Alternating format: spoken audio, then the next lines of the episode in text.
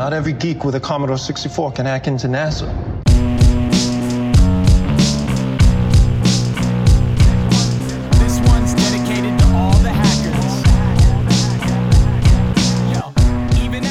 Fala, fala, meu povo! Tudo beleza com vocês? Meu nome é Igor Rincon e estamos aqui para mais um episódio do Hackers Brasil. E hoje eu queria dizer para vocês que eu dou LS no Windows mesmo e sempre dá problema. E na verdade, eu, a gente tava zoando aqui o nome do podcast na vez passada, mas até que eu tô começando a gostar do nome desse podcast aqui, viu? E aí, seu Rafael, como é que você tá? Tudo bem? Beleza? Tudo certo? Rafael Silva, estou aqui gravando novamente. Eu acho que a questão do nome com o Nash Leão dá mais um peso de se chamar Hacker Brasil, pô. Tem que ficar. Show de bola. E aí, Marina, como é que você tá? Olá, rapazes. É, tô ótima. Eu gostaria aqui de deixar aqui a minha humilde opinião de que eu continuo achando o nome uma bosta, mas pelo menos tá crescendo dentro do meu coração. Que bom, é muito bom saber que você tem opiniões fortes sobre o nome. Fala, seu Nash, como é que você tá? Tudo bem, cara? Bem-vindo aí, estamos aqui com o Nash Leon, um nome gigantesco aí na comunidade de hacking Brasil. Como é que você tá, Nash, beleza? Bora, beleza? É um prazer enorme estar aqui com vocês. Show de bola, muito obrigado aí pela presença inicialmente, né? Eu tava conversando aqui com o pessoal mais cedo sobre o podcast, né? E é interessante falar assim um pouco do porquê que o podcast existe, né? Basicamente, a gente quer registrar algumas histórias aqui no, no podcast, histórias que não estavam registradas aí antes, que eram conversas aí que a gente tinha, que a gente conversava em eventos, conferências, mas nada meio registrado pra galera vir aqui buscar referências boas, né? Referências boas de hacking, referências boas de segurança, referências de, de conteúdos bons, né? Então, um dos motivos da gente estar tá fazendo esse podcast aqui é para trazer referências e não teria como falar de referência melhor no Brasil do que a queridíssimo Nash Leão. Concorda, Rafa? Tô sem palavras, meu amigo. Não sei nem o que, é que, eu, que eu digo aqui nessa introdução aí, trazendo Nash Leão. Isso mesmo é em relação a uma das principais ideias do podcast é trazer essas referências, né? Como Nash Leon, assim, um cara, esse velho, ele não pode estar tá produzindo para a comunidade hoje, estar tá trabalhando na área, claro, mas o que ele fez no passado e o que ele contribuiu, acho assim, que pelo menos a gente tem que aprender e entender muito ainda o que é que, que Nash fez. Repetia muitas coisas. Legal, show de bola. Eu concordo 100% com você.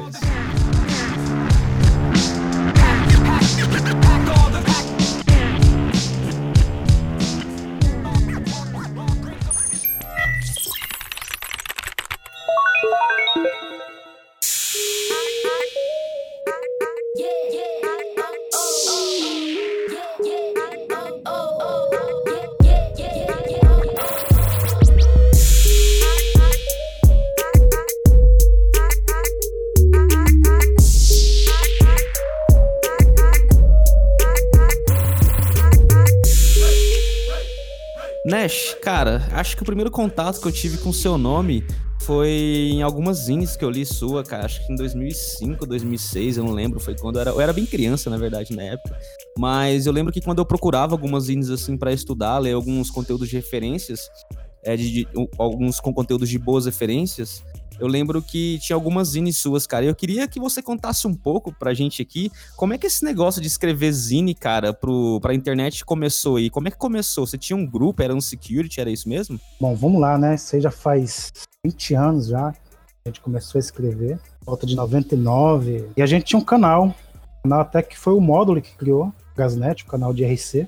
A gente se reunia lá e invadíamos sistemas na época, né? A gente invadia mesmo. E aquilo por curtição, por busca de conhecimento, etc. Né? E a gente viu que a gente tinha um certo conhecimento técnico já, e no caso eu vi que deveria compartilhar também, né? Por quê? Né? Porque eu também havia aprendido de, de outras pessoas que compartilharam na internet, né? Filmes como Maxu, RWX, o próprio Barata Elétrica, pessoas como Nelson Brito, Thiago Zaninotti, Condor, muitos outros que, que divulgavam informações, e a gente achava muito legal aquilo. Eles eram uma geração é anterior a nós. E aí a gente ficou naquela, pô, já que a gente tem o conhecimento, vamos divulgar também. Começamos a escrever por volta lá de 99. E aquilo pegou, né? Começou, na medida que a gente escrevia, a gente conseguia trazer mais gente, né? Canais, mais gente para interagir, mais gente para conversar. E havia uma troca muito grande de informação. Isso é massa, Nash. Só te interrompendo aí. Eu não, eu não achava que ia logo entrar nesse assunto, mas escrita foi uma coisa que chamou muita atenção. Assim, eu acho que se for ver a galera da geração, da nossa geração para trás, quase ninguém sabia escrever como você escrevia, como até o DMR falou, né? Trazer o, o leitor para dentro do texto com tipo uma linguagem simples, porém é, colocando vários conhecimentos técnicos ali que você conseguia reproduzir, enxergar e tinha um começo, meio e fim, tinha um storytelling. Onde foi que tu aprendeu a escrever? Quando onde veio essa, esse teu skill aí de escrita ou simplesmente, bicho, vou começar a escrever e tu foi criando aí?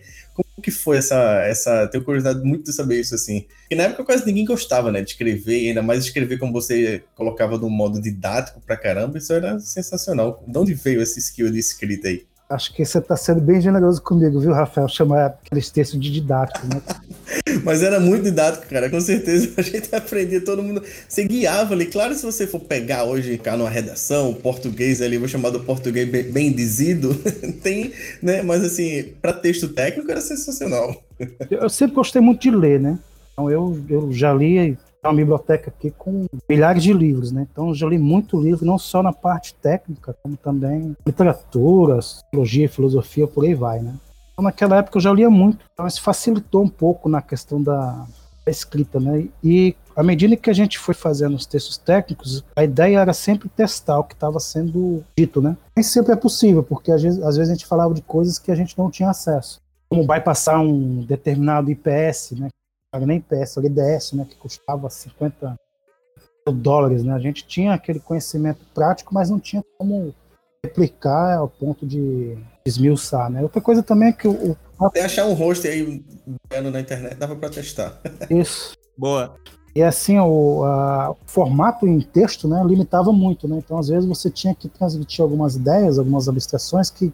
Pô, você fazer desenho em ASCII, né? Horrível. Então, cara, é o que eu falo, é uma arte, isso é uma arte.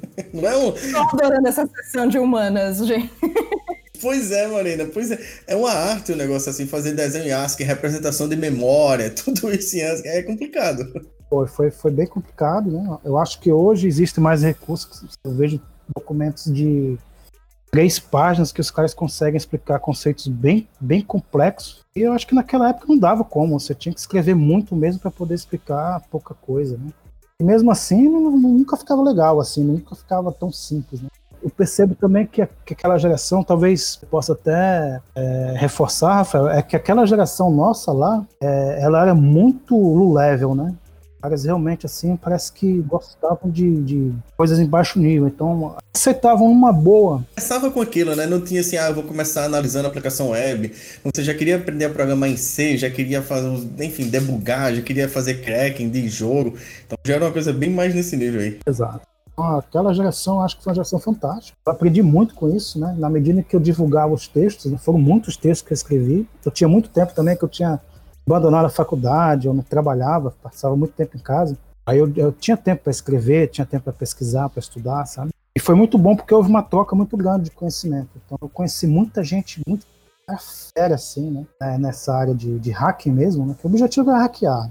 Não era, a gente não pensava em segurança da informação como uma profissão ou como, como o pessoal pensa hoje em dia, né, de seguir uma carreira, né? A gente pensava mesmo em invadir sistema, em obter acesso a shells, obter acesso a sistemas operacionais que a gente não tinha acesso, né, sistemas de grande porte, e a galera se passava nesse sentido, então havia toda uma troca de informação. A gente pegava muito exploit que não funcionava, a gente tinha que adaptar. Eu fiz muito, muito mesmo isso, de pegar exploit, você tinha que fazer algumas adaptações para ele poder se tornar funcional e a gente tinha que testar na selva, né? Pegava exploit para X, exploit para NetBSD, etc., que a gente tinha que testar na selva. Não tinha como você levantar uma máquina virtual com sistema operacional para ver se as regiões de memórias ali estavam todas corretinhas, essas coisas assim. Não, não rolava, né? Então a gente teve que percorrer o caminho das pedras, né? Eu acho que era, cada geração tem, o seu, tem suas peculiaridades, né? A nossa foi. Perguntar, enquanto você escrevia esses, enquanto você escrevia esses conteúdos, era um processo de aprendizado para você mesmo, né? Porque às vezes você não sei, se você precisava ir atrás das fontes ou reconfirmar ou de repente fazer a apuração do que certa pessoa fez ou então de qual pesquisa você puxou, enfim, fazer um trabalho meio jornalístico, né?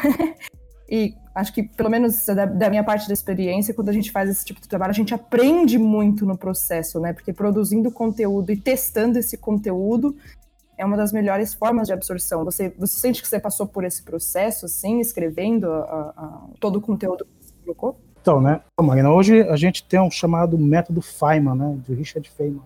Feynman de, de aprendizado que envolve justamente isso. Você absorve informação, aprende, né? Mastiga aquela informação e depois você repassa. Né? No momento que você repassa aquela informação, provavelmente aquela informação vai ficar mais gravada e você vai ter como utilizá-la da melhor forma. Né? Indiretamente, a gente fazia isso na época. A gente tinha o conhecimento daquilo que a gente estava falando, procurava né, se aprofundar um pouco mais naquele conhecimento e depois tentava passar com as nossas palavras, do jeito que a gente compreendia. Né? Havia muitos erros, muitas falhas, mas o ponto-chave é que nós estávamos escrevendo para hackers, né? A gente não estava escrevendo para a academia. Então, isso nos dava uma liberdade muito grande de, de fazer besteira, de falar besteira. Eu acho que isso fez com que o, movimento do hacker crescesse tanto na década de 80 como 90, porque não havia esse rigor, esse rigor né? A gente estava falando aqui a respeito de orientar as pessoas para que eles sigam um caminho que seja um caminho que não seja um caminho errado, não um caminho que.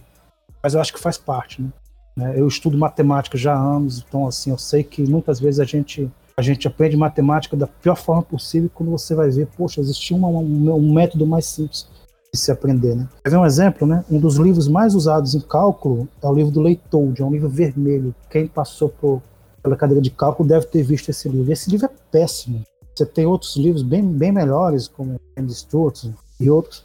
Você pode aprender cálculo utilizando taxa de variação que não tem nada a ver com secante, com cotangente. Da mesma forma também no hacking. Né? No REC você tem como aprender conceitos como buffer overflow, use after free, etc., de várias formas diferentes, estreando de várias formas diferentes. Faz um bastante sentido, casa muito com o que o próprio DMR falou num, no outro episódio, né? Que é ele tem os livros, todos os, todos os livros dele são muito rabiscados, né? Porque ele vai pegando os erros, vai testando por ele mesmo e vai com, recomprovando o conhecimento, né? E é meio errando que você aprende a pegar os erros e você aprende a melhorar, né? É. E, e, assim, não, não existe aquela explicação perfeita, né, para a pessoa, assim. Acho que a gente sempre tem que procurar várias fontes e tentar aprender de fontes distintas e tirar aquilo, tentar esmiuçar e falar das nossas próprias palavras, né? Hoje é o que o Richard Feynman indicava naquela época. Nash, e a grande polêmica que todo mundo fala, eu até mencionei isso uma vez no podcast, quero até te perguntar agora aqui é, é, nesse podcast, como é que todo mundo fala, que DMR falou também daqui, o Nash copiava, traduzia, eu tenho certeza que você nunca quis usar isso para fama, enfim, mas como era esse processo? Porque a turma entendia que tu traduzia. Como o DMR falou, vai lá pegar um texto que tem na internet e ver se traduzir, porque não tem.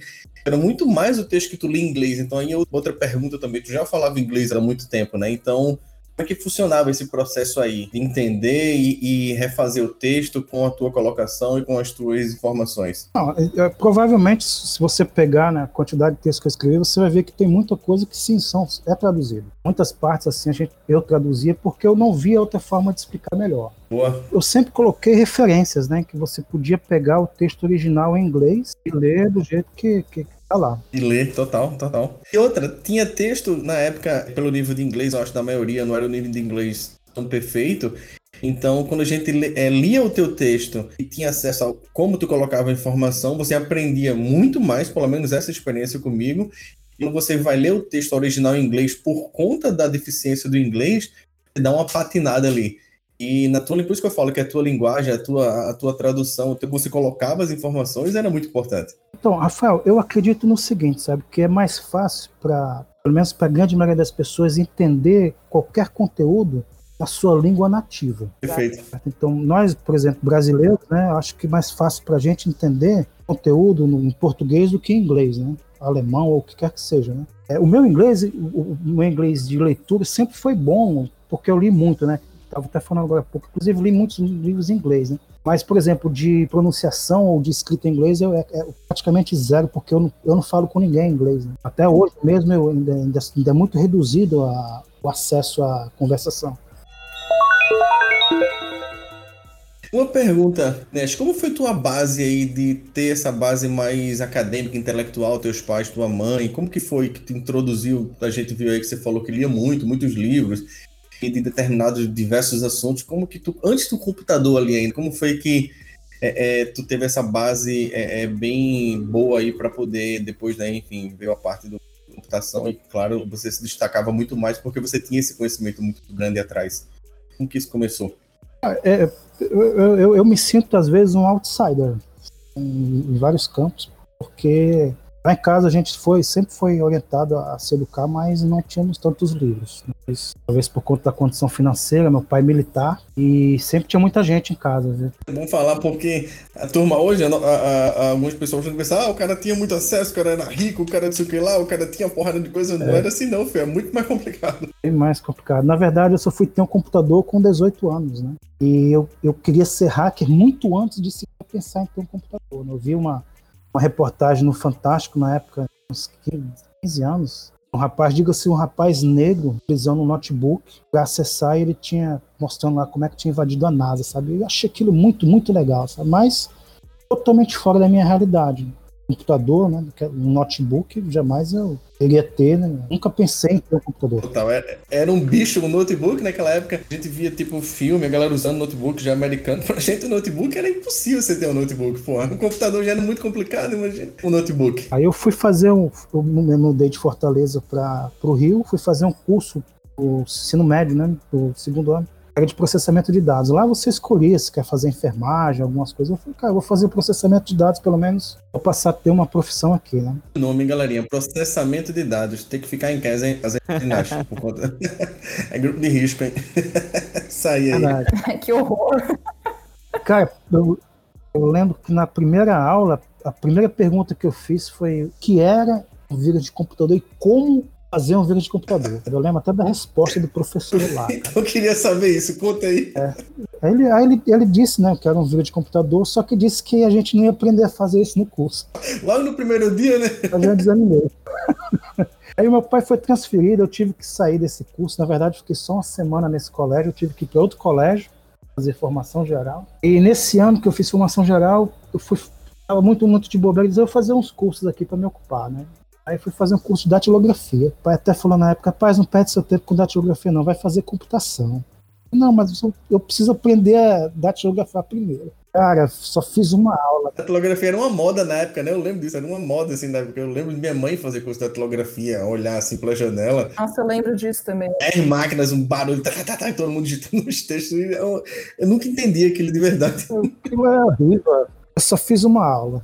Fiz uma aula, não aguentei. Quer saber de uma coisa? Vou fazer computação. Fiz um curso de computação e foi assim, amor à primeira vista. Né? Enrolei assim, parece que tinha uma facilidade muito grande de mexer já com o computador. Parece que eu me sentia assim bem. Foi até nos NAXT, aqueles XTs antigos, curso de DOS, umas coisas que nem se usa mais. Master, WordStar, uns bagulho bem, bem antigo. Precursor do Word e do PowerPoint na época, né? Aí eu vim, vim, vim embora para Fortaleza, meu pai transferiu. E aqui eu tive alguns problemas, cara, problemas jovens, né, de drogas e violência, sabe? Aconteceu um negócio complicado aqui, que um colega meu quase morria na minha frente. Rapaz. Meu pai, com a visão que tinha, ele ele achou que se comprasse um computador, eu poderia ficar mais tempo dentro de casa, fazendo coisas boas. Acertou em cheio, hein? Conheci o filho. Esse cara sabe. E, Nash, é até engraçado, cara, você falar isso, porque foi exatamente o mesmo motivo do porquê a minha mãe ela comprou o computador para mim. Eu era de um bairro em Goiânia que não era muito rico, vamos dizer assim, e ela comprou o computador para mim exatamente por esse motivo, porque a galera que tava na rua tava fazendo muita coisa errada, assim, tava acontecendo muita coisa errada no bairro onde eu morava ali. E ela falou: não, vou comprar um computador porque é esse o, o a forma que eu vou usar para deixar o Igor ficar dentro de casa. Olha aí, salvou. E ajudou, cara. Depois eu tive problemas sociais, né? Claro. Eu tive problemas para socializar após isso, porque eu não ficava mais fora de casa, só ficava no computador. Mas isso foi uma das coisas que salvou a minha vida, cara, dali pra frente. Porque se eu faço o que eu faço hoje, se eu tô aqui, é graças a essa decisão que ela tomou, né? Mas continua a história que tá excelente, cara. Imagino, cara. Feito colateral, né? Aí tinha uma promoção de um computador em 24 vezes, sabe? 586, com era 8 megas de RAM e 40 megas de HD. É um negócio que na época era um super computador. Né? Meu pai meteu, comprou computador e eu disse, quando ele chegou, eu disse, agora nada mais me impede de ser aquele cara lá que invadia sistemas que eu vi. Entendi, lembrou na hora, né, da, da reportagem.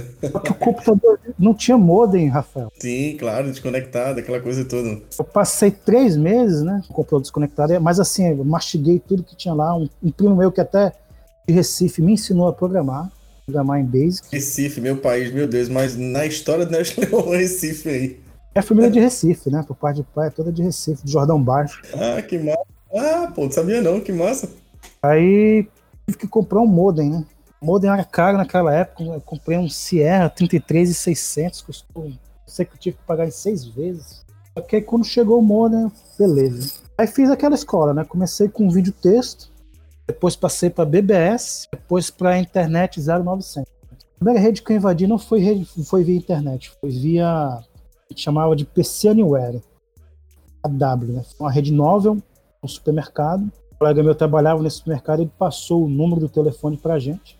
Eu e mais dois colegas meus que mexiam com o computador, né? Pra explicar um pouco, Nes, quando tu tá falando de passou o número do telefone, é uma abstração, eu acho, muito grande da nova geração de hoje. Tipo, passou literalmente o número do telefone do supermercado e tu ligava do teu modem diretamente pro número do supermercado e se conectava na rede PC Anywhere do supermercado. Então, assim, era uma conexão escada entre dois telefones, não tinha internet, não tinha nada disso. Exato, né? Esse- essa, linha ficava lá no. A gente chama de chamada espera, né? Os comandos ATDT, né? S0, alguma coisa assim. A TZ, vixe, lembro disso, demais isso. Ficava esperando. é, aí você ligava, aí ia lá e você, via, via Anywhere, você tinha. Como se tivesse uma sessão do DOS, né? Mas era uma rede novel. Lá também tinha os computadores, aqueles é, é, rodando o S-Warp da IBM. Também é um sistema operacional da IBM que foi, foi muito utilizado em redes novas, né?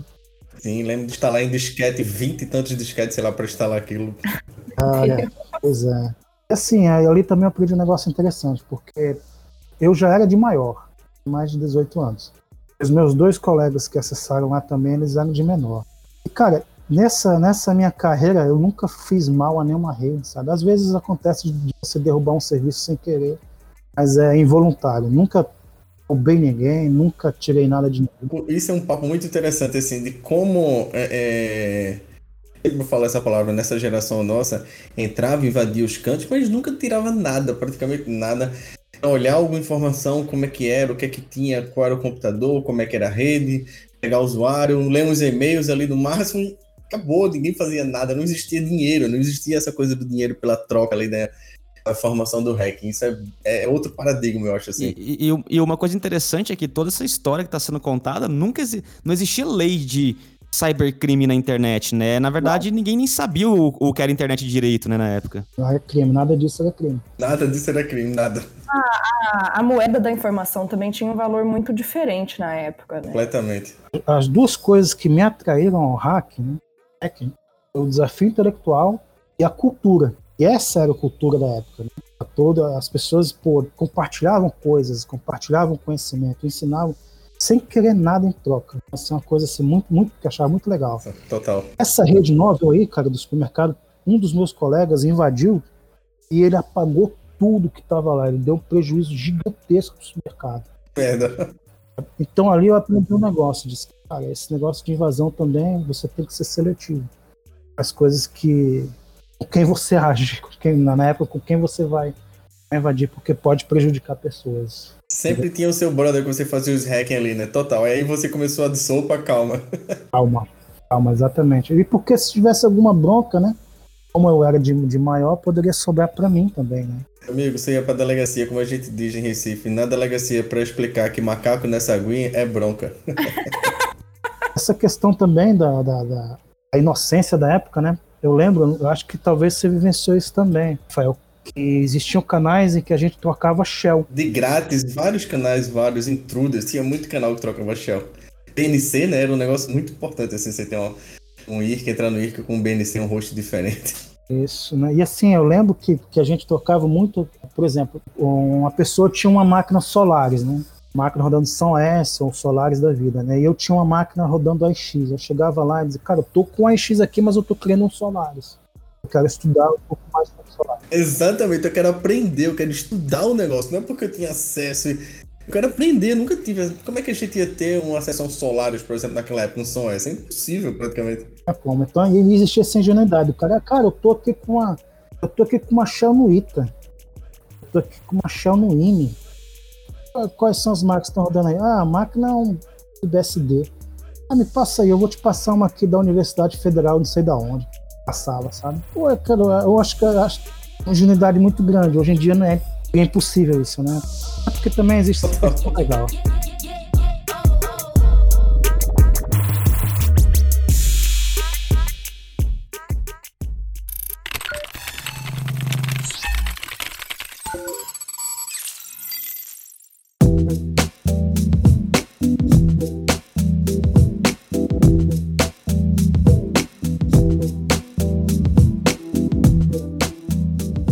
Que vocês contam, que por, por, ser uma época que antecedeu o mercado de segurança como ele é hoje, ou como ele veio se desenvolver, é, não tinha tanta essa ideia de competição, né? Não era um pega para capar, não existia um porteiro na, né? Nessa cultura de ter um porteiro na porta da comunidade de hacking, enfim e o mercado de segurança em si e tudo mais, mas sim tinha essa ideia mais de comunidade pela comunidade, né? Pelo compartilhamento de conhecimento em si, né? Olha, é assim, eu comecei tarde a lendo vários do documentos assim da época. Eu entrei no IRC em algumas comunidades, em, em, em, alguns canais na época. Eu vou te falar assim, na minha humilde opinião, naquela época o bicho pegava mais do que hoje, tá? E por que que eu digo isso? Porque, cara, era treta pro lado do vento na, na época do Nash, né? E na época do Rafael, assim, quando eu via as zines na época, assim, na época, era, cara, era tipo como se fosse grupo de rap hoje, sabe? Os caras, tipo, fazendo diz um pros outros aí. E assim, isso, isso na minha opinião, das coisas que, que eu vi na época, tá?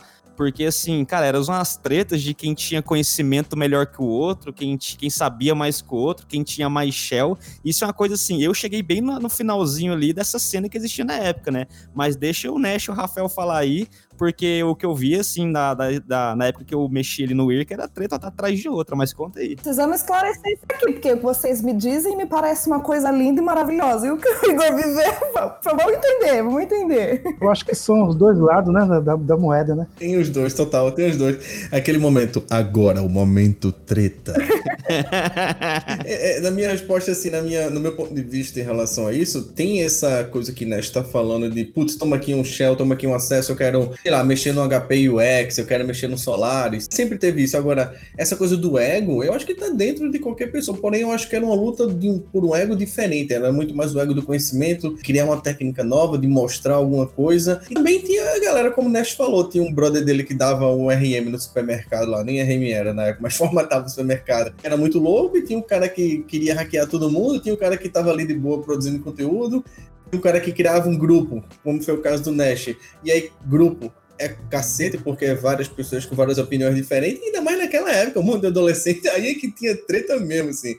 Mas eu acho que era muito mais, é muito diferente da treta de hoje. Hoje a treta de hoje é muito pessoal, pessoal. Eu vejo muito isso que leva muito, tinge muito de eu ficar louco dentro de casa, não consigo, sei lá. Na, naquela época era simplesmente uma internet, um shell, foda-se, acabou. Acho que não tinha muito esse lado pessoal, assim. Claro que depois começou a se conectar mais, as pessoas se encontrar mais fisicamente, e aí, enfim, os pau rolavam, aí como o DMR falou um caso aí desse. Fala aí. Não, não, eu acho que é, que é isso mesmo, né? Se a gente estudar a história do hacking da década de 80 para cá, a gente vai ver que sempre houve grupos e sempre houve atritos, né? Você vê o Master of Deception com o pessoal do Legion of Doom na década de 80, o próprio Mitnick, né? Total, total. Blood Axe, Mitnick, total. É, o Susan Thunder, né? Então a gente vê isso acontecer na década de 90. Né? Teve uma época lá do Legion of Underground que decretou guerra contra a China, né? Sim, sim. E o pessoal mais área de segurança disse que não é para usar o hack nesse sentido, porque não poderia usar e tal. É, eu acho que é normal, sabe? Como o Rafael falou, existia, existia muita treta. Eu acho que é, quando você junta muitas cabeças, cabeças pensantes, jovens, né, também, com aquela adrenalina, aquele gás todo, vai ter problema, vai ter confusão, sabe? E existia muito ego, né? Em época de IRC, assim, de você conectar no IRC, se você conectasse, a galera pegava o teu IP, por exemplo, e às vezes o IP não mudava, às vezes mudava, enfim, tinha vários motivos aí, mas a galera te pacotava, que era o nome da época, né? O DDoS do IRC, te fazia um, um, ataque para te derrubar da internet. Toda vez que você chegava no IRC, se tu mudasse de nick ou não, te pegava, você ficava assim, tipo, às vezes dias sem poder conectar no IRC, porque a turma tava toda hora te pacotando. Então, assim, era muito mais outra parada, entendeu? Tinha pra caralho isso. É o fim da mãe, né? Tem que ir na casa desse infeliz dar um pescotapa, né? Só os pacotes loucos. E outra, pense que rolava ainda hacking de você hackear o provedor da IWAP, por exemplo. Um amigo teu conectava é, é, no provedor, você acessava o RAS, por exemplo, que era um equipamento na época de pegar o número que estava discando ou o número que estava atrelado àquele IP. Aí tu chegava no privado do cara e falava assim: o seu número de telefone é esse. Bum! Imagina isso. Então, assim, rolava muito essas tretas de. Tinha muitos. Olha os leaks da época. Era desse jeito, assim. É de caso em mais casos. Eu lembro de um colega nosso que descobriu o telefone dele, né? Aí pegaram uma central telefônica no Rio de Janeiro que ficava ali discando para ele a cada 10 segundos. Aí se alguém atendia, ele ficava de novo. Aí parava, ficava, e ele teve que mudar o número. Teve saída. A gente, eu acho que o pessoal que escuta fica meio assustado quando a gente fala essas coisas, mas a gente dá risada porque, como, como o Nash falou, na, na- essa inocência, né, é, uma, é basicamente a brincadeira de criança. Ninguém tá fazendo isso pra, né, gerar terror. É meio que uma guerra de conhecimento. Olha o que eu consigo fazer, sabe, pra te encher o saco. Era enfim. tipo uma guerrinha de rua, né? Que você pegava aquela mamona ali quando você era criança e rumava na, no, no, no amiguinho ali. A galera fazia isso com uns pacotes loucos viajando através dos cabos na, na rede, né? Em vez da mamona, você vê, tem... Jogavam uns pacotes TCP ao invés de jogar mamona. Não existia. Ô, Nash, deixa eu aproveitar e te fazer uma pergunta aqui. Você falou lá que você teve sua primeira experiência fazendo lá aquela invasão do supermercado lá, né? E eu queria entender um pouco, assim, como é que foi nessa época? Você já tinha, tipo, amizade online, assim, que você já tinha um canal tipo IRC pra conversar? Como é que funcionava isso, essa troca de conhecimento nessa época? Como, como é que chegou isso pra você, assim, esse conhecimento sobre segurança, esse conhecimento so- sobre hacking, assim? Eu, assim, parece que, que para mim as coisas foram bem, bem legais, sabe? Eu tinha um tio meu que trabalhou na gráfica de um colégio grande aqui. E nesse colégio se faziam apostilas de informática. Esse tio meu literalmente pegava as apostilas e, me, e trazia para mim. Ele imprimia né, centenas lá de apostila e trazia. Apostilas sobre processamento de dados, sobre tele, telemática, mas não era nem telemática, era teleprocessamento, alguma coisa assim. Cara, eu aprendi sobre protocolos de transferências, Permit, Smodem, Zmodem, antes de, de aprender sobre a internet. Então eu absorvi aquilo tudo. Um vizinho meu, o pai dele trabalhou num banco na década de 70 e trabalhou nos computadores chamados Burroughs. Não sei como é que se pronuncia aquele bagulho. E, cara, ele ia jogar fora os manuais, os manuais enormes, enormes. Eu disse, não, dá pra mim aqui que eu vou, mastigar esse bagulho. Eu li aqueles manuais todos e por incrível que pareça, o conhecimento ali me serviu mais à frente. Porque esse sistema operacional, né, desses computadores burros, eles, eles pareciam muito com o Unix. Então aqueles comandos lá são comandos que depois eu fui utilizar no Linux, né. Eu tive uma vez uma invasão também no AS400, AS400 da, IB, da IBM, Eu distrei muito isso aí. É total, aquilo ali é incrível. Pois é, muito massa. acessava BBS, o BBS tinha muita informação. Grande parte da informação que eu, que eu tive acesso, é, Igor, informações que talvez se mostrassem inúteis, né? Mas grande parte foi informação que lá na frente serviu para alguma coisa, cara. Assim, achei, achei fantástico isso, né? Então, existe um problema com quem é autodidata, né? Então, por isso que às vezes aquela questão de ah, faculdade, deve-se fazer faculdade ou não, né? É que quando você vai aprendendo coisas autodidata, você às vezes aprende muita coisa que você não vai usar. Se tiver alguém para te direcionar, alguém para te orientar, não, cara, estuda isso aqui, aprende isso aqui, veja isso aqui, às vezes você vai ganhar tempo com isso, certo? No entanto, ser autodidata pode te dar um conhecimento que você jamais imagina que vai usar lá na frente, que essa oportunidade chega você, putz, aquilo que eu aprendi naqueles manuais da década de 70 está servindo hoje para eu invadir um AS400. E foi uma aposta, né? Foi uma aposta de um colega meu, a LogD, né? Que ele não estava conseguindo invadir esse computador. Ele disse, tô tanto aqui para tu invadir, né? Eu não, até hoje ele me pagou, né? Mas assim, eu fui pelo desafio intelectual. O cara, quem foi? O Calog-D. Não sei se Calog. Sim, sim. Na época lá. Ele apareceu outro dia desse num canal lá na Telegram. Paga essa dívida aí, maluco. Um Bitcoin, um Bitcoin, hein? Já vamos fazer aqui já a cobrança ao vivo aí, ó, com a LogD. Se já que você não quer pagar o, o Nash Leon, cara, vem aqui conversar com a gente então, pra pelo menos pagar essa dívida aqui através de conversa. Boa. Você ser conhecido tem, tem um lado bom, um lado ruim, aquelas várias questões. O lado bom é que às vezes aparecer essas coisas, né? Cara, pô, bicho, eu tô, não tô conseguindo avançar aqui, me ajuda, né? Eu, cara, como é o negócio aí? Ah, é assim, beleza, vamos, vamos fazer. O lado ruim é que às vezes também chegam pessoas que, cara, só para testar o seu conhecimento, para ver se você tem realmente conhecimento sobre o assunto, com o objetivo de testar. Então, muitas vezes o cara chegava e fazia umas perguntas muito bobas, né? E eu, é, propósito, eu, cara, não sei, vai pesquisar, vai correr atrás de outra forma, né? Você falar isso hoje, a turma, porra, cara, filha da puta, não quer me dizer nada? Porra, meu irmão, me diga aí. É diferente, né? Eu acho, apesar da gente não ter o Google na época, né? Eu percebo que as- o pessoal da época eles, eles procuravam, né? Corriam atrás. Então, quando era uma dúvida, geralmente era uma dúvida genuína, assim, de o cara já tentou tudo, né? Então, ele não consegue mais avançar porque ele não, não- já, já procurou em tudo quanto é mental, sabe? Total. Exaure, olha as possibilidades. É. Deixa uma pergunta. Aí, beleza, a gente passou aí, avançou, pegou um avião, andou um bocado, chegamos na era da indústria, segurança e informação, dinheiro. Como foi que tu se colocou nessa indústria aí que tu entrou? É muito mais um, um, um depoimento, uma dica para essa nova geração também entender como é que tu se encaixou nisso num processo lá atrás. Enfim, como é que tu começou a ganhar dinheiro é, com segurança da informação, trabalhando para empresa, fazendo pentest. Como foi essa tua iniciação aí? Ah, então, né, né, nessa época de começo da década de 2000, né, eu nem pensava em trabalhar com segurança. Né? Fazia por hobby, eu havia abandonado a faculdade, tinha entrado na faculdade de engenharia química, né, mas aí abandonei e fui trabalhar num provedor, provedor de internet na época. Santos provedores, hein? Suportaram vários hackers aí. Putz, provedor foi a escola de muita gente. Esse provedor se chamava Electus. Você tem um site até hoje, mas eu acho que não faz mais provimento, não. E ele tinha sido um dos primeiros provedores privados do Brasil, cara. Se tivesse investido mais, eu acho que ele tinha batido o wall, terra, tranquilo e calmo, porque a demanda por internet naquela época era demais. Né? Só que sempre foi um provedor pequeno. Aí eu trabalhei nele, né? De muita coisa lá também, coisa de rede, de comunicação, essas coisas. Aí lá eu, eu conheci dois, duas pessoas, cara, que me convidaram para fazer uma empresa de segurança chamada Quimera. Não sei se você chegou a conhecer, Rafael. Claro, lembro. Quimera com K. Isso, com K. A gente fez um portal, só que, cara, o mercado de segurança na época aqui em Fortaleza era muito, muito restrito. Tinha praticamente nada, né? Então a gente fazia muito serviço de programação. Eu programava em PHP, serviço de rede. Passou um, um ano, quase dois anos, aí não deu mais certo. Mas tu abriu a empresa pensando em segurança ou abriu a empresa pensando em tecnologia e fazer serviços mais comuns da época? Não, é, acho que em segurança. A gente pensava em segurança, só que o mercado não, não. Tinha, total, claro. Aí fui fazendo trabalhos menores, trabalhando para outras empresas depois, até que chegou a época do H2HC, em 2004. Trabalhava na junta comercial nessa época, trabalhava tomando conta da rede. E no H2HC a gente se conheceu, grande, grande parte do pessoal que se de internet se conheceu pessoalmente lá em Brasília. Foi, foi.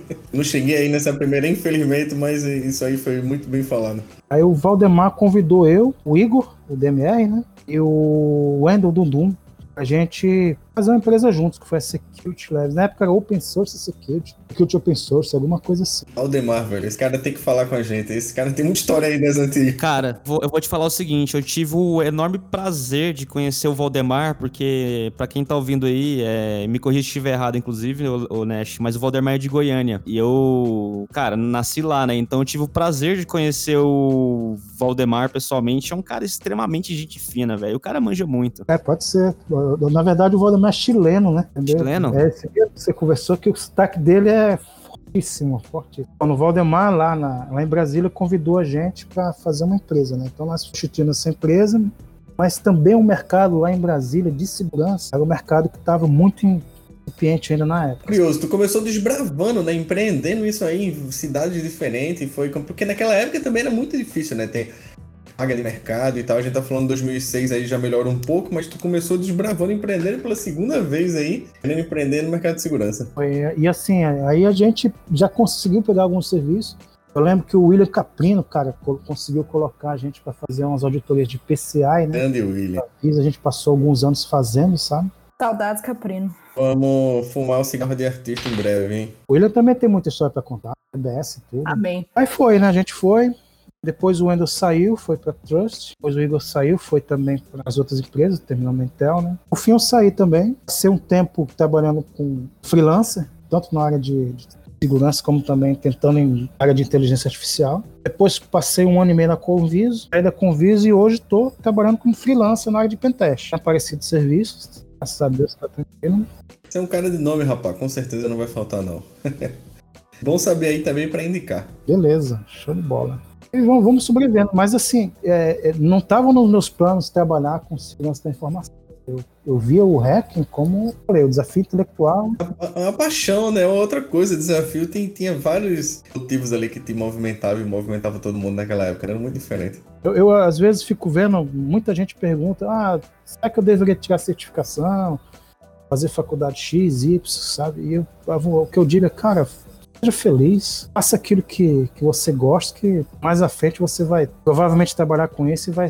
E talvez não fique podre de rico, né? Que, acho que quem ganha dinheiro é gestor, né? mas vai, vai conseguir se manter, vai conseguir ganhar um dinheiro que Ó, gente, não acabou, mas essa fase com certeza vai para o final.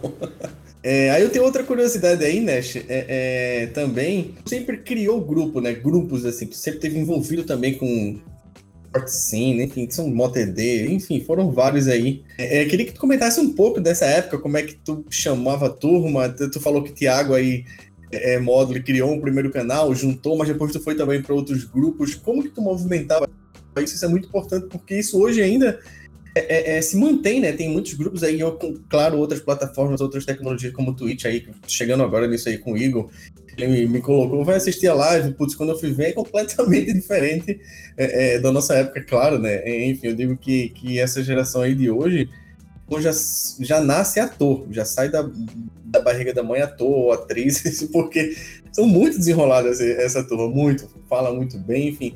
Eu queria saber como era isso e como tu dá dicas aí, assim, e principalmente inspirar a turma para criar grupo, como é que funcionava isso? Você também criou, né, Rafael? É, o FDF Labs, né? Você tinha um... Sim, sim, FDS Labs foi. Eu sei que você tinha uma lista era show privado, entendeu? Era public, ela, private ela, era legal, rolava muita coisa massa. Vou bem lembrado. Beleza. Cara, então, né, no... eu participei da criação do Team, né? Depois virou Security Center, né? eu acho que o que aglutinava as pessoas era a busca pelo conhecimento, sabe? Mais do que talvez essa relação de, de amizade mesmo. Eu acho que, eu acho que o que atraía mesmo, é, acho que eram pares iguais, né? Mas mesmo assim eu vou te falar, cara, eu, eu, eu me considerava muito outsider, né? Porque é, acho que cada um tem o seu, seu, caminho, né? Tem a sua história, né? E muitas da, acho que a minha assim não era muito parecida com a o pessoal que teve computador cedo, né? Do pessoal que conseguiu condição financeira melhor, né? Essas coisas assim. Né? Mas assim, a, a, comunidade era legal, conheci pessoas fantásticas. Né? A gente fez um security team e foi muita confusão, muita confusão com o ego, treta. Aí foi treta sem fim no security team. Acabar, né? Então acabou, e um foi 2002 mais ou menos, acabou. Aí a, a gente pensou, pensei, cara, vamos fazer uma nova, mas a gente tem que fazer uma coisa diferente do que era um security team para poder durar mais, né? O Clube dos Mercenários. Foi o Clube dos Mercenários, total. Design também teve tudo isso aí, foi, foi incrível. A gente fez o Clube dos Mercenários, uma, uma meio list também, lotado de gente. Eu lembro que na época tinha. E pra época era muita gente, mais de 500 pessoas. A gente tá falando 500 pessoas praticamente aí, quando naquela já tinha uma conexão melhor, mas assim, as pessoas se interessadas nesse assunto de hacking é, era um outro mundo, com certeza. Muita gente. Isso aí é considerado muita gente. Aí, né, crescemos, né, conseguimos apoiar na criação da H2HC. E eu percebi assim que as gerações estavam mudando, né? E aquele formato de, de, escrever texto, né, de tocar informações através de canal de RC e de mail list, né, parece que tinha se esgotado, sabe? Eu, enquanto pessoa, também já estava esgotado. Era muita confusão, era muito, eu tinha que administrar não só as confusões que eu gerava, e, a, e a dos outros também. como também as confusões que os outros geravam, cara. Então, pô, o negócio era, era, fogo, né? É foda. Era insano. Era o dia inteiro no IRC e aí, enfim, à noite hackeava, acalmava mais um pouco, eu imagino, velho. Uma pensa que ser administrador de grupo do WhatsApp hoje é tranquilo, imagina nessa época aí. Isso. Aí quando foi em 2008, né, eu já tava já... É, eu nunca fui de querer aparecer, tanto que eu não tinha muito interesse em palestrar em eventos, sabe? Eu apoiava o H2HC porque a gente tinha que levantar uma grana para poder fazer o evento acontecer, então geralmente eu fazia treinamentos, dava, tre dava treinamentos né, para poder levantar essa grana e tal. Na época lá também, no H2HC, houve um, uma, uma divisão de pensamentos, né? Eu fazia parte da turma que achava que o evento não deveria ter patrocínio nenhum, deveria ser bancado só pelos membros. E existe um pessoal que achava que deveria ter patrocínio porque precisava de dinheiro para poder trazer mais palestrantes. Eu acho hoje que a minha visão estava errada. Eu acho hoje que a visão que ganhou e a visão que está é, o tempo se mostrou certo foi a que realmente precisava de, de patrocínio e de levantar e fazer com que o evento crescesse mais. Tá, o mercado chegando também, a indústria, né, muito forte aí, empresas, enfim, aí é, é, porque a gente tem aquela coisa ainda, né, pô, vai envolver dinheiro, é complicado, não, não sei o que lá, entendo muito isso aí. E a visão que, que de fato é uma visão arcaica, né, então, o tempo a gente vai adquirindo madureza e vai vendo que, pô, é erros que cometemos. Total, total. Aí eu já tava me desligando já, assim, já tava, não, agora já, já fiz minha parte, já tô, já tô fora, né. Quando veio o Mayhem, né, divulgou uma, uma zine, tomaram o canal, tomaram a mail list, né, e divulgar os meus dados pessoais. Né? Aí eu, na época eu fiquei pensando, cara, mas eu já tô saindo, já tô fora, não tô mais afim de, de, de briga, de confusão. Vou aproveitar isso aí, vou novos mares, né? Aí dali pra cá eu vejo Você vê aí, Marina, como era. Tinha, tinha muita treta também. Dá pra, dá pra fazer um paralelo bem até que fiel, né, com os dias de hoje. Soa, soa bastante. Total. Eu queria aproveitar para dizer duas coisas aqui. A primeira foi, eu dei uma olhada aqui, realmente eu errei o Valdemar, eu conheci outro Valdemar. É, não era o Valdemar que o Nash tava falando. é o chileno lá, né? Você é o chileno. Não é o chileno, não é o chileno. e a segunda coisa é que, Nash, esse negócio aí que você é, falou, esse, esse leak que saiu aí do, do seu nome aí, foi da época do I Shot the White Hat? Exatamente, vamos conversar. Então, tinha um pessoal de Recife aí, né, Rafael? Muito bom tecnicamente, os caras. Tinha um, um que eu tinha rixa com ele desde 2000, mas graças a Deus tive a oportunidade de conhecê-lo pessoalmente, é uma excelente pessoa. Aquela coisa, aquela época de, de adolescente, a turma vai, tem, enfim, é foda isso. É outro mundo, velho. É. Gente mais velho vê a merda que faz. Exato, né? E assim, existia muito ego, tan- tanto da minha parte. E esse cara foi, ele queria divulgar um exploit para um site da Caixa, poderia até ser usado por fraudador, né? A mentalidade que eu tenho hoje, eu, eu com certeza eu abriria para ele divulgar. Mas na época lá, por conta de ego, essas coisas, eu disse não, não vai divulgar. Ele é meio que sendo ditador, manda o pulso, né? Aí o que aconteceu foi que a turma não gostou, né? Aproveitar a oportunidade, como já estava saindo, saindo também, então o leak, né? O leak foi do o SegInfo, site do SegInfo, e os dados da máquina foi provavelmente um insider. Passou, mas eu acho que a gente tem que aprender a tirar a lição de tudo, né? Então, foi algo na época lá que aborreceu, mas acho que foi válido dar mais humildade, né? Para que a gente reconheça também que eu errei, sabe? Eu acho que tanto nessas questões de decisão. Cara, e principalmente depois que tu encontrou ele aí, né, no- no- nos mundos um pouco atuais aí, se falaram, pá, trocaram a ideia com certeza desse, desse bagulho aí. A gente, a gente, uma vez, antes até de acontecer o leak, a gente se encontrou num fórum de um belga e a gente tinha conversado numa boa, né? Mas aí eu fui, eu, na verdade. Tem saber que era um outro sabendo. Ah, a gente sabia, sabia. Mas assim, eu, eu, eu também não vou minimizar a invasão, porque você ter os seus dados licados, você prejudica a pessoa, né? Por exemplo, ano, ano passado eu, eu caí no Serasa, cara. Alguém usou os meus dados e, e como fiador de um live aí de São Paulo, obviamente não pagou, né? Eu fui pro Serasa e, pô, teve um constrangimento danado, eu tive que tentar tirar meu nome lá. Então, mas acontece, né? Então, assim, mas é, eu acho que no momento lá foi, foi válido. Não guardo rancor, nem mágoa de ninguém. Eu acho que passou assim, né? É importante a gente ter essa visão, né, Rafael? Que, eu- que eu acho que são momentos da nossa vida, né? É- esse podcast existe pra isso, assim, também, né? Eu chamo pra gente viver, é, reviver esses momentos aí como um, ponto de vista, como de superação mesmo, enfim. Já passou isso e dá risada, como tu falou, né? O que a gente aprendeu. Imagina aí o que, que tu aprendeu com isso. Aprendeu um lapada, todo mundo teve leak, todo mundo foi hackeado praticamente. Lembro que hackearam também a FDS Labs. Foi, foi foda. Todo mundo foi. Todo mundo rodou aí nessa época todo mundo rodava um com o outro. E assim, não, não adianta a gente querer, acho que, fazer as mesmas coisas que fazíamos há 20 anos, há 10 anos, ou Não, total. A gente claro. precisa evoluir, né, cara? Precisa, pô, repensar. É, é, essa questão de comunidades, né? Até é, eu discordo um pouco do DMR nesse sentido, sabe? De não adianta a gente querer é, impor o nosso ponto de vista, achando que as pessoas que, por exemplo, as pessoas que ganham hoje dinheiro com hack, né, que vendem cursos, que vendem certificações, elas estão erradas, né? Eu acho que não é por aí, né? Eu lembro que há 20 anos a gente nem sequer discutia isso. Falava disso, velho. Falava. Isso era extremamente ignorado.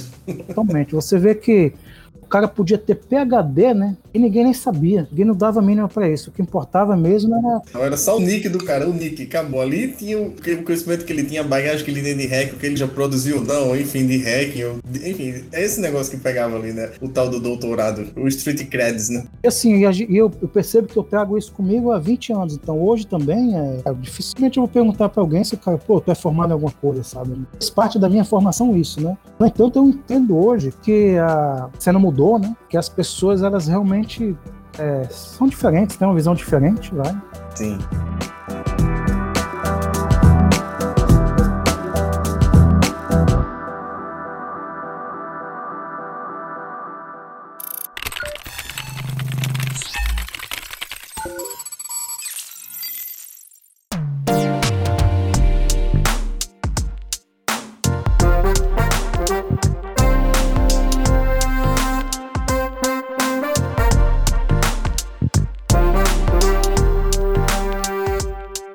Essa visão, Nash, que tu, não sei se tu tá acompanhando aí o que Igor tá fazendo também do, do campeonato de hack, não sei se tu já viu isso, cara, tô achando isso Massa. um- uma coisa muito massa isso, muito massa mesmo, quem a gente pensava na época que ia ter um site que o cara coloca lá algum dinheiro, sai uma máquina virtual lá, várias, várias máquinas virtuais pra você testar, o que tu acha disso aí, tu tá acompanhando também, eu sei que você tá com usuário no Twitch TV, a gente pode esperar Nash fazendo live aí, hein, ou não? Não, não, Rafael, não tem essa, essa, como você falou, essa capacidade que essa geração nova tem de ser desenrolado frente a câmera, sabe? Eu, eu não, assim, então eu admiro mesmo o pessoal que faz. Eu acho que é uma geração nova. Acho muito legal esses projetos né, de CTF. Eu acho e também vejo que a transmissão de conhecimento hoje é diferente, né? Então, é, não faz sentido você escrever um documento texto de 50 páginas quando na verdade você pode fazer uma explicação é, numa câmera que tem mais mais, né? Esse é o ponto. né? Com desenho, com link, compartilha a tela, é foda. É outro, é outro modelo de, de aprendizado, né? Agora eu tô pensando em ver se eu consigo publicar um curso gratuito, né? De criptoanálise. Eu tô vendo aí a questão da- das aulas. Boa. O problema é sempre falta de tempo, né? Tem que correr atrás, né? Isso também serve pra inspirar, pô. Inspirar pessoas como você que tá.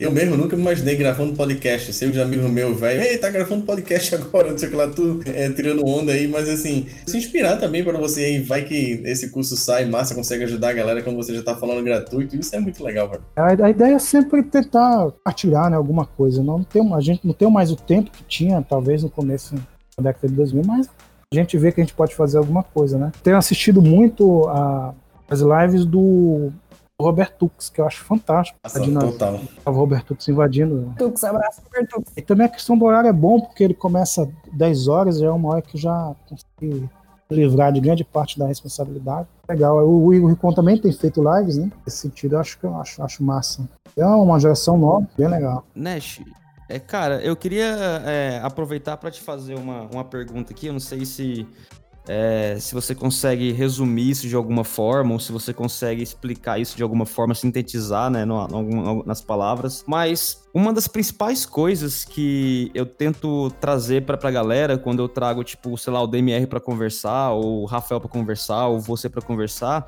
é porque as pessoas elas, elas sempre estão procurando experiência de outras pessoas para que elas se baseiem, para que elas possam seguir algum caminho ou fazer alguma coisa.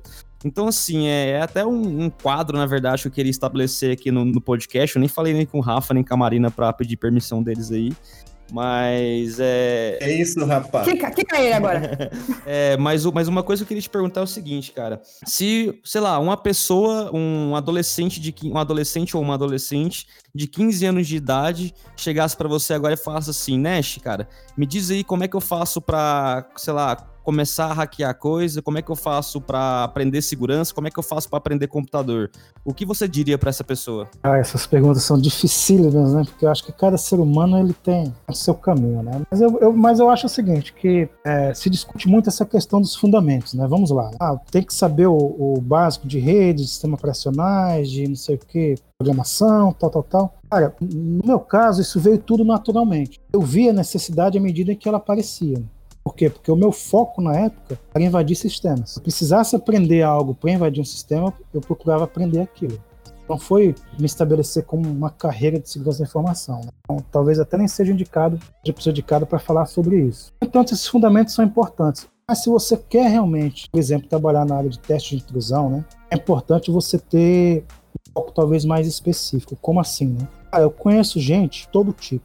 Eu tenho um colega meu, Ismael, ele invade muitos sistemas web, mas ele não desenvolve nada em baixo nível. Não lembro essas coisas assim. Conheço muita gente boa que invade sistemas web que não sabe zero de assembly, sabe zero de, low level. Por quê? Porque são mundos diferentes. Mundo de invasão web é um, mundo de desenvolvimento de exploit, o mundo de desenvolvimento de malware é outro. Então são conhecimentos distintos. A pessoa precisa tentar se achar qual é aquilo que ela gosta de fazer. Então, ah, eu gosto de programar. Alguma coisa que vai envolver programação, algum ramo da a segurança da informação que vai envolver programação. Ah, não, eu gosto de executar ferramentas e eu, sou muito bom em executar ferramentas. Então veja onde é que você pode executar essas ferramentas. Talvez teste web, talvez pentest de rede, sabe? Onde você vai se sentir à vontade. Eu conheço muita gente que executa ferramenta em vários sistemas fantásticos. Eu não posso chegar a dizer, não, mas esse cara não manja de assembly, esse cara não manja de low level, ele não consegue invadir. Na verdade, eu já vi casos que, pô, cara sabia só utilizar o Kali e fazer estrago com aquilo. Tá? Pô, total. Isso é, isso é muito legal, esse pensamento aí. Tem, tem, tem todo tipo de gente, tem todo tipo de pessoas. Então não dá pra gente definir uma receita que todos vão seguir, né? Na verdade, cada um tem que procurar, né? O seu caminho aquilo que acha interessante. Eu, eu queria pegar um gancho também e falar sobre essa questão que não se deve discutir ética dentro do hacking. Eu acho que deve se discutir tudo, cara, inclusive ética também, né? Qual é o problema que tem se discutir ética, né? Vejo por quê. Não se deve discutir, né? Por exemplo, né, você vê hoje em dia, é, eu sou a favor, cara, de eu não, não, quero julgar ninguém, não quero dizer que uma pessoa que faz uma determinada coisa ela tá certa ou errada, né? Mas vamos ver o caso da, dos malwares, né? desenvolvimento de ransomware, né? Eu sou totalmente a favor de que se publique código de ransomware, totalmente a favor que ensine como desenvolver ransomware, né? Mas não dá para ensinar a desenvolver ransomware sem falar aspectos éticos, né? Por exemplo, você jogar um ransomware dentro de um hospital, né? Tá marcas de hospital, né? Será que é legal isso? Será que não vai prejudicar e danificar talvez até levar à morte a uma pessoa, né? É importante ter essa discussão. Mesmo que, que, eu, que eu pense que não, a informação ela tem que ser livre, a informação tem que ser divulgada, acho que tem que se ensinar as pessoas a fazer, até para que elas, as pessoas aprendam a proteger, né? Como é que se protege, mas não deve ser deixado de lado. Né? A questão da privacidade, por exemplo, né? Discute muito de que ah, não existe mais privacidade, né? Eu vejo a privacidade como uma bandeira sempre defendida, né? Por quê? Porque a privacidade é um bem, no meu modo de ver, né? Coletivo, não é um bem individual, é como se fosse liberdade. Liberdade é, é um bem coletivo, não é um bem individual. Então, assim como a gente não deve permitir que a liberdade acabe, né? A gente também tem que batalhar para que a privacidade continue existindo, né? Mas isso tudo são discutidos, são coisas que podem ser discutidas. Então, eu vejo que muitos hackers, pessoas super inteligentes, pessoas que têm conhecimento poderiam estar fomentando também esse tipo de discussão e ajudando a sociedade a encontrar uns caminhos bons, uns caminhos que beneficiem as pessoas. Né? A questão da ética ela pode ser discutida não só na, dentro da comunidade de hacker, mas também hoje em dia se discute muito na comunidade de inteligência artificial. Não dá para passar por alta necessidade de se discutir isso, sabe? Então eu penso diferente, sempre pensei diferente nesse sentido. Eu acho que deve se discutir tudo isso, desde pequeno mesmo. Então, um, jovem de 15 anos, ele talvez ele não tenha uma maturidade que um senhor de 42 anos tenha, né? Então, ele pode muito bem desenvolver, né, um malware e jogar esse malware aí para poder danificar milhares de redes, milhares de pessoas, achando que isso é normal, entendeu? E não é bem assim. Eu acho que talvez se houvesse uma discussão, ele, ele veria que não, eu posso utilizar esse conhecimento para outra coisa, coisa mais produtiva, assim. Quando na época que hacking, aquela frase, né, aquela piada, quando isso aqui era tudo mato, hacking na época não tinha nada, ética meio que virava uma coisa assim, na ética por quê? Eu não tô fazendo nada de ruim, eu não tô, enfim, não tava destruindo nada, né, praticamente. Quando começou a virar carreira, começou a ter dinheiro, você começou a se jogar em tem mercado, aí claro que ética é indiscutível, você tem que ter ética, não adianta você não ter esse papo, como era antigamente, não funciona.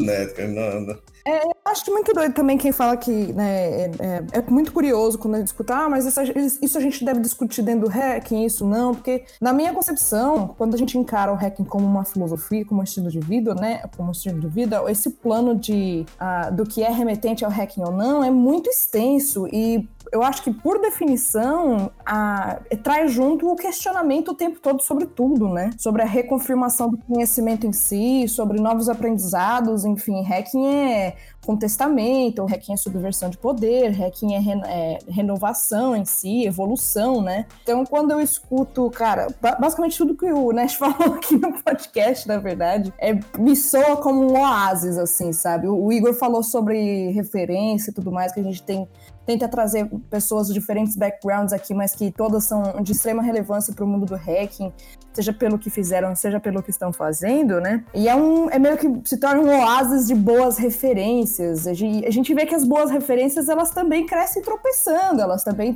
crescem aprendendo e também crescem uh, expandindo a sua própria visão sobre o que é hacking, sobre né, as suas opiniões de quando eram jovens e faziam bosta, e quando cresceram e aprenderam uh, mais sobre o mundo, enfim, é, é muito gostoso escutar esse processo assim do começo ao fim, porque realmente eu digo um oásis porque a gente vive preso nessa ideia de que o hacking é tóxico, né? Que o hacking tem essa porteira, que se você não der a carteirinha, ou enfim, que é só soco, tiro, porrada e bomba, né? Enfim. E como a gente pode ver, é só uma dessas referências, né? A gente tem milhares de, de outras referências e como a do Nash é uma excelente, então. Boa. Eu vejo assim também, né? Eu, eu conheço pessoas que, poxa, os caras são muito, mas muito bons, né? Mas ninguém sabe que eles são bons, eles estão fechados ali, por quê? Aí eu vou ver, por que, cara? Por que, que tu não aparece mais? Por que, que tu não mostra o teu conhecimento? Não, cara, eu não quero treta. A comunidade ela é muito hostil, então eu quero ficar na minha aqui. Eu respeito, sabe? Porque realmente não é fácil, né? Eu, é, eu acho que você conhece o Nibble, né, Rafael? O Nibble ele costumava, costumava dizer quem tá na crista da onda é pra se molhar, né? Então, quando você aparece, você realmente tá dando a sua cara tapa, né? Nem todo mundo quer, quer fazer isso, e eu respeito, né? Mas, por outro lado, eu vejo assim, é, o Igor, o MR falou, que deve se questionar tudo, né? Eu acho que deve se questionar tudo não só na parte técnica, eu acho que deve se questionar tudo também em outras partes. Então, se, se, se você vê, né, um, vamos dizer, um determinado comportamento da comunidade hacker, né? É um comportamento que não é legal, né? Eu acho que tem que ser questionado, sim, sabe? Eu acho que tem que chegar, não, cara, isso aí não tá legal. Acho que não é por aí, eu acho que isso aí não vai dar coisa boa e assim por diante. Mas nem todo mundo tem essa coragem, né? Nem todo mundo tem. Então, eu, eu, Exatamente. Eu acho que uma das principais diferenças que a gente tem hoje em dia, que talvez não tinha na época de vocês, é o botão de bloqueio, né? Hoje, hoje em dia, tipo assim, é, eu nunca me encontrei em comunidade nenhuma, assim, né? Eu me encontrava em parte num lugar, parte em outros lugares. E acabou que, com o tempo, eu acabei criando o meu próprio lugar onde com as pessoas que estão aqui é, no ouvindo o conteúdo que eu tenho a dizer e que gostam de mim, que eu gosto delas, né? Com a minha galera. com a minha galera. E abraço ouvinte. E então a- acabou que chegou numa situação que tinha tanta treta que eu já não aguentava ficar mais em, em alguns espaços que eu, que eu ficava. Eu falei, cara, quer saber? Eu vou é criar o meu, meu próprio lugar aqui pra, pra galera que tem valores parecidos com os meus, né? Ou valores que pelo menos tange não ferrar com as pessoas. Que essas pessoas elas possam vir aqui aprender, trocar ideia, conhecer algumas coisas, né? Então, assim, eu vejo muito que a resposta à treta hoje, assim, cara, eu acho que é se você não gosta, fica longe, sabe? E é muito que eu faço assim, mas não necessariamente isso significa que você não precisa ajudar. Você pode ajudar. Se você, por exemplo, quiser, sei lá, colar numa comunidade, num lugar e ajudar as pessoas, você pode ajudar. É claro que vai aparecer um monte de gente querendo tretar com você porque você tá fazendo algo, né? E é normal. É aquilo prega que se destaca, toma martelada, né?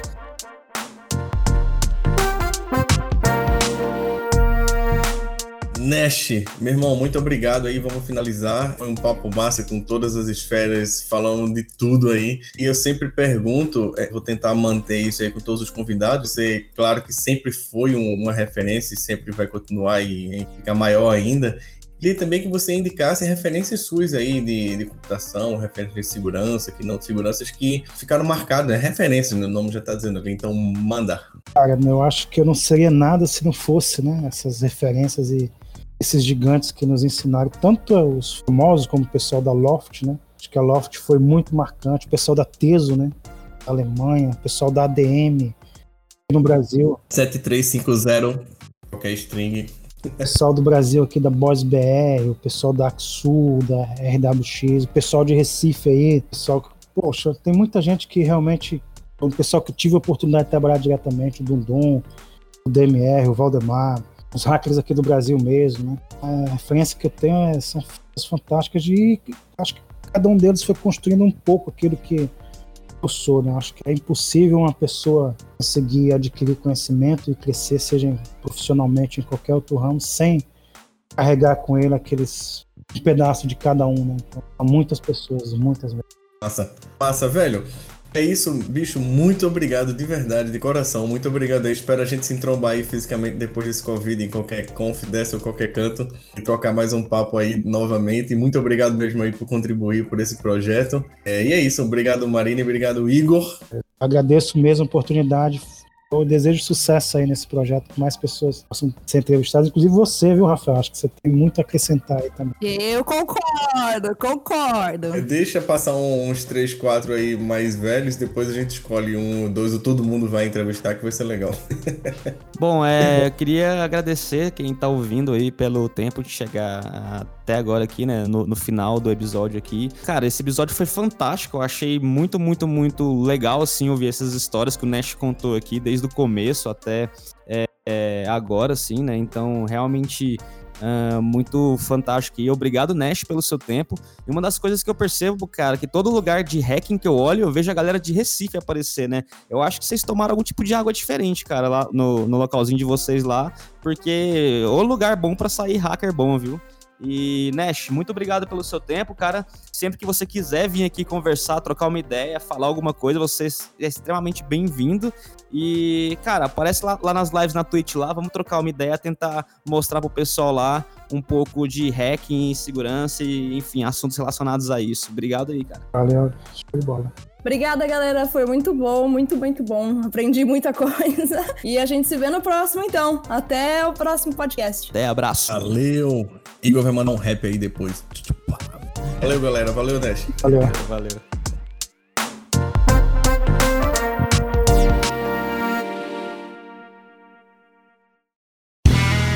Este podcast foi editado por Play Áudios.